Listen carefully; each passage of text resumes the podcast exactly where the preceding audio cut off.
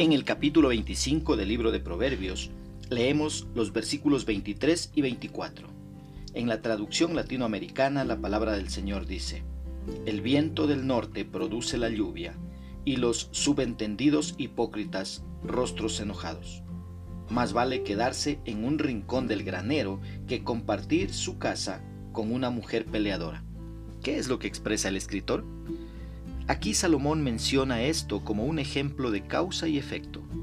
El viento del norte produce la lluvia y el chisme trae la furia. Aquellos que hablan mal de otros con una lengua que murmura provocarán un rostro airado en los demás. Y como a nadie le gusta estar rodeado de malas caras, entonces es muy necesario mantener la lengua bajo control. El versículo 24 dice, mejor es estar en un rincón del terrado Mira, la esquina de una azotea no es un excelente lugar para vivir. Es muy pequeño, es confinado y expuesto al polvo, expuesto al frío o al excesivo calor, porque está en el techo.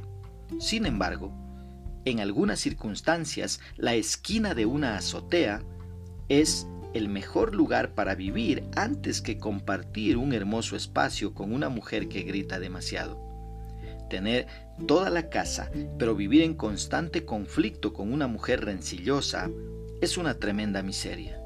El mismo principio sería cierto para el hombre rencilloso.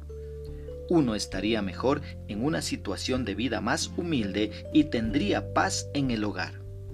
La mujer rencillosa es la mujer de mal carácter, la que siempre está dispuesta a la pelea, la que siempre haya motivos para un conflicto. Una mujer así es una espina en el costado de su esposo. Con razón que el proverbio se podría entender, es mejor preferible habitar en un rincón de la azotea con una esposa tierna y amable que en una hermosa mansión pero con una esposa de mal carácter. Esto nos desafía entonces a cuidar nuestro carácter. Y para que podamos entender esta enseñanza y no la olvidemos, se nos vuelve a repetir lo que ya se nos dijo en Proverbios 21.9. ¿Cómo podemos aplicar esta porción bíblica a nuestra vida? Pues primeramente dejemos de ser chismosos. Aprendamos a refrenar nuestra lengua y a pensar antes de hablar. Una segunda aplicación podría ser busquemos vivir en armonía familiar.